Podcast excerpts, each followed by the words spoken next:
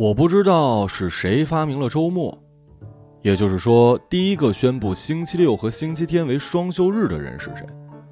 我不知道。听说第一个把七天为一周的星期制度列为国家标准的人呢，是君士坦丁大帝。但是这个大帝绝对没有那位宣布一周的最后两天为双休日的人聪明。发明周末的人，简直他娘的就是个天才啊！周末也是人类历史上最伟大的发明，它能让百分之九十九的人带着某种过个周末的仪式感，去吃去喝去购物去约会，顺便忘了自己在社会中的奴隶身份。曾经有很长一段时间，人们曾经大肆的讨论过自己的奴隶身份，大概是二零一二年前后吧。这段时间几乎可以被称为奴隶群体的一次自我认知言论的浪潮，房奴。车奴、婚奴之类的，都是奴隶们自己发明和高歌的词汇。不过后来呢，大家也瞧见了，这种惨烈的事儿，经过一番大讨论，就像是被洗白了。在盛大的愤怒浪潮中，人们发现周围的人，哎，也他妈是奴隶呀！你贷款了吗？贷了。你还款压力也挺大呀？没错，基本还不起。于是乎。低弱的、愤怒的狂言变成了高级的、幽默的自嘲，奴隶身份本身也变成了每日遭受风吹日晒和开水浸泡的猪皮，镶嵌在人的脊梁骨上，越长越厚。等到了二零一七年，它已经不痛不痒了，就算是把电钻往上面戳，都弄不出血来。即使大家心里一个比一个清楚，只有他妈的建材老板和开黑珍珠号的 Jack Sparrow 才不过周末。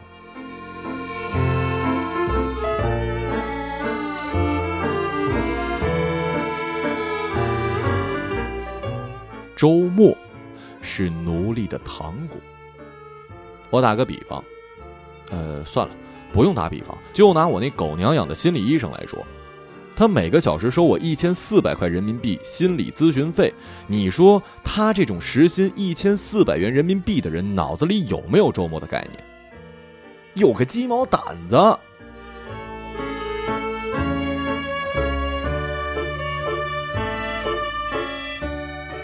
我是一名银行的柜员。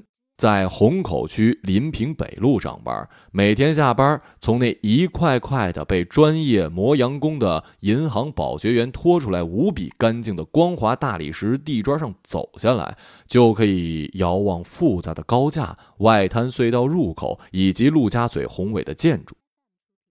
按理来说，欣欣向荣的城市应该将我年轻的心时刻鼓舞，但我实在是没有办法焕发年轻人该有的朝气。在焕发朝气这一点，我甚至赢不过一个用心梳妆打扮、用衰末殆尽、仅剩一点点残渣的性欲提起屁股去观摩广场跳舞的时髦爷爷。因为惨烈的事儿每天就在我眼皮底下发生了，他们把可支配的收入的百分之六七十用来还贷款的本息，把两倍于房价本身的本息总额压在脑袋，只为提前搬进去，每天举行夫妻吵架。殴打小孩，在窝里咒骂同事，电视机前咒骂明星，受丈母娘的气等等诸多仪式，还过个屁周末呀！这种惨烈最终落实为种种实际情况：一百万房贷，三十万车贷，还有没脑子的大学生创业想搞一个网红面包店，超低成本的过期面粉的进货渠道还没找着，就先管银行弄上了几十万的贷款。无数贷款回执单每天通过我的手来到人们的世界，我就像是蹦极台上的最后一名工作人员，执行着人们跳下去前最后的一道工序。没错，你只要轻轻一推，人们就欢喜的尖叫着冲进奴隶的生活。呃，说句题外话，银行最喜欢大学生贷款。中国每年毕业数百万大学生，就像一茬又一茬的豆芽菜，只要闭上眼，就看不见家长的血泪，只听见收割的声音，清脆可爱。这些豆芽菜先是在父母面前立下一番豪言壮语，像大宅门里的白景琦一样摔门而去，然后带着女朋友租房同居搞创业。于无数个还贷逾期的深夜之后回到妈妈温暖的怀抱。这就是为什么大学生贷款的逾期率超高，坏账率却超低的原因，堪称完美。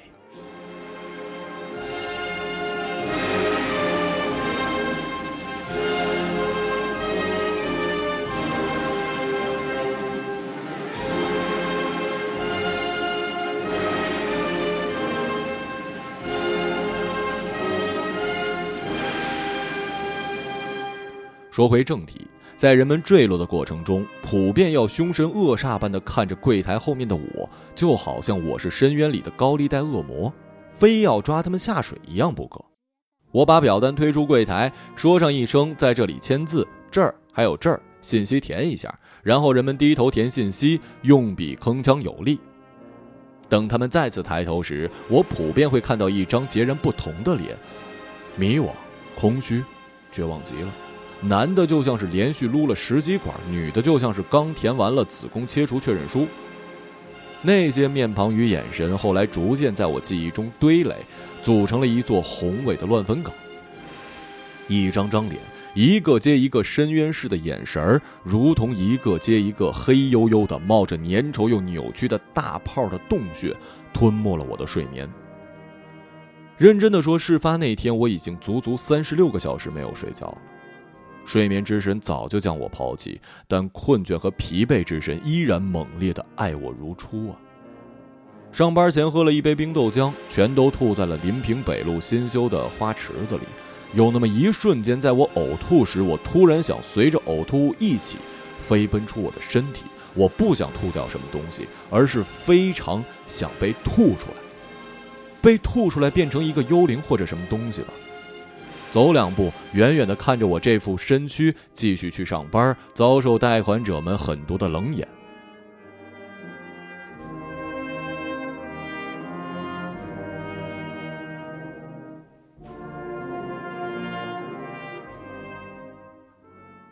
我要介绍一位帽子男，他年轻时应该面容俊朗，现在四五十，神情里依然留有阿尔帕西诺的影子。每次来办理业务，都戴着一顶乌黑的半皮质半布艺的鸭舌帽。这个人呢，最近准备买房子，搞按揭，首付百分之三十，还款二十年，每月一万六。他的工资流水我看过，是一个月入两万整的国企主管。他这还算是大脑健全的。你走在上海随便哪条街，首付百分之二十，还款三十年起步的人，十个中年人里五个起步。惨烈显而易见的。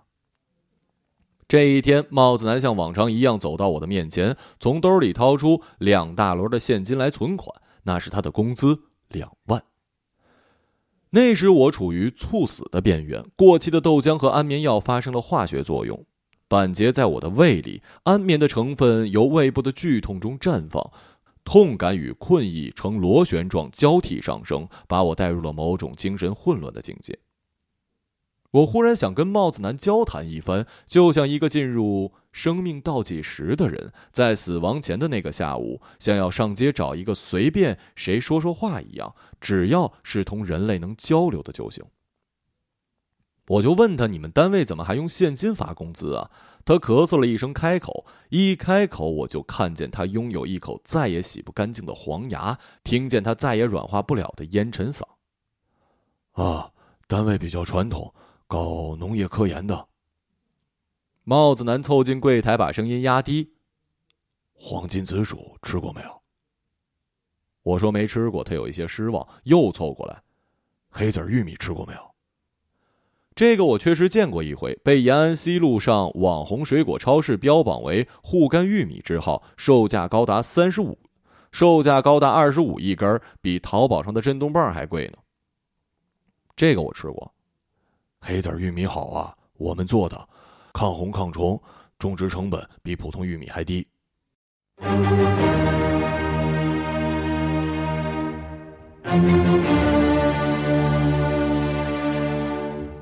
他这句话还没说完，我就哭了，我的眼泪喷涌不绝，又被我抽泣着收回鼻孔，从嘴里流出来。现在我看起来不像一个人，更像是一条投错胎的野狗。种植成本比他妈普通玉米还低，他妈的一根卖二十五啊！那我面前站着的这位黑帽子，竟然他妈的还不是世界首富，这究竟是一个什么样的世界呀？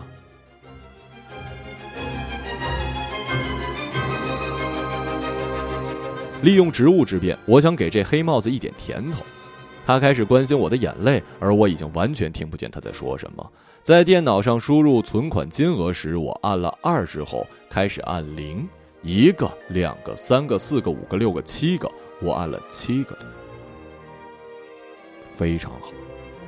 在我把银行卡交还给黑帽子时，我眼前站的这位中年男人已经彻底脱离了奴隶身份，变成了一位拥有两千万存款的虹口区巨富。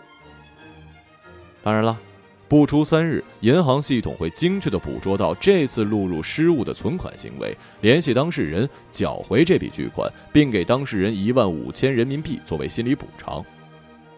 这是近年来不成文的规定。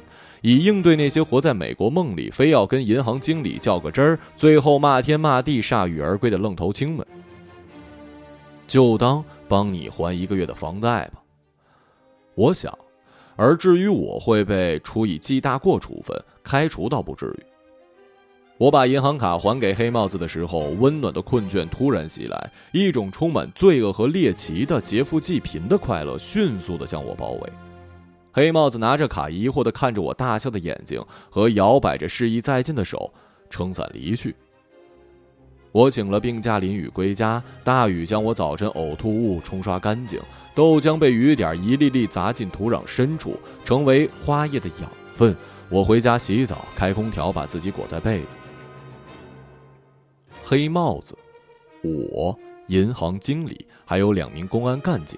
我们一起坐在办公室的时候是两天以后的星期三，两千万巨款毕竟是两千万，惊动了公安局。不说前来处理的经理也是虹口区的总经理，黑帽子的眼神透着一种大义凛然，似乎完全不认识我。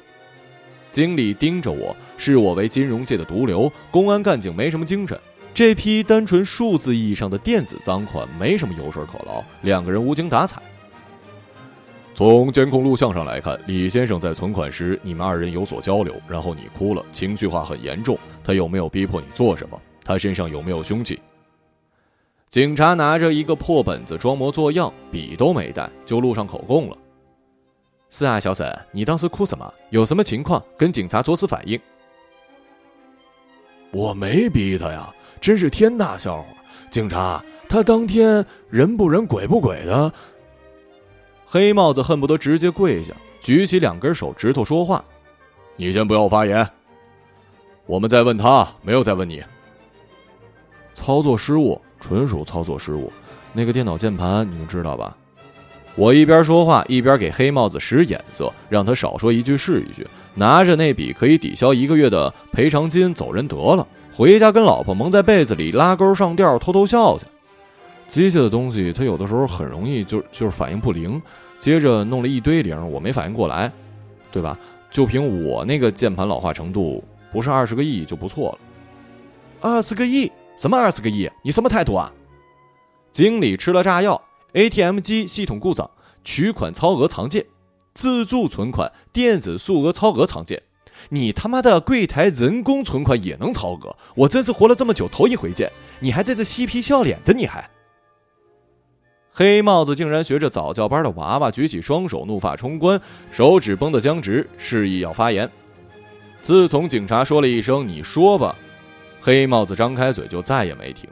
他竟然足足说了十分钟，我都难以想象一个人竟然可以连续不停的大说特说十分钟。我上次见到这样的人还是希特勒的演讲纪录片自地铿锵、声情并茂的黑帽子先是主要表达了一个一个怀疑，两个基本点。一个怀疑，黑帽子怀疑我是一名精神病患者。银行系统让这样的员工来处理他的个人财务手续是万万要不得的。基本点一，黑帽子李先生严正声明，自己是一名遵纪守法、具有良好理财记录的公民，在该银行办理贷款一次，信用卡一张，还款勤快，还款扣款流水清晰可见，随时可打印。从十年前开始就从未逾过期。基本点二。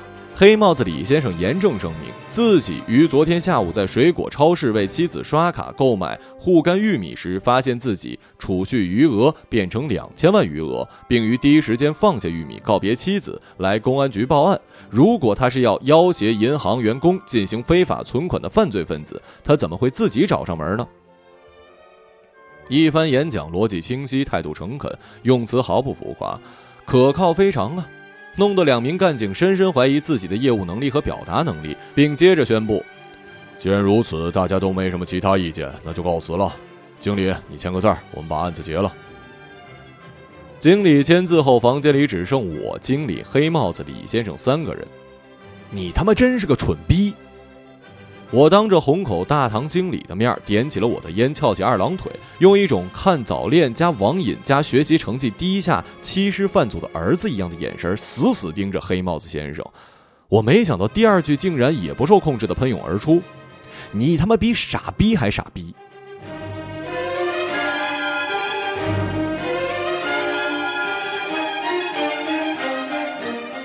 幸亏第三句我控制了，本来我还想说你态度这么配合，浑身充满奴性，谁还会给你一万五千块的心理抚慰金呢？不过经理还是按照潜规则办了事儿，毕竟两千万的大数字，实打实的金额是过了李先生的账户。息怒息怒，李先生，怪我们用人考虑不周。息怒，您别打他，不值得您动手的。他一边拦下李先生那句冲向我的身体，一边冲他耳语。对对对，不知道。您先坐。按照我们银行规定，追回操作失误的款项，会给当事人一笔补偿，不多，一万五。你给我滚出去！你他妈还敢骂我！我滚出去的时候，经理把我逗笑了。这个人估计是美剧看多了，竟然飙出一句英文，把“开除”两个字玩了一花里胡哨。You're fired。透过玻璃，黑帽子的声音悠悠传来。经理啊，那一万五的补偿金我不要，我真不要。膝盖坠地的声音清脆可怖，就是我那个三十万车贷的事儿，您看。哎呀呀呀，起来起来！之前没有过诊是因为你身上有房贷，这回这一出事，我看你的还款记录堪称完美，车贷肯定能过。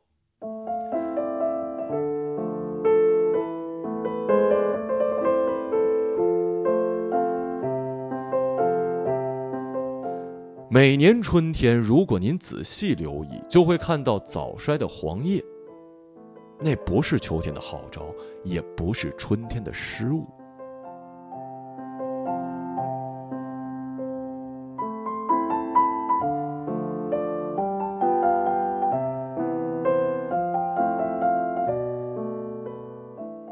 一个朗读者，马晓成。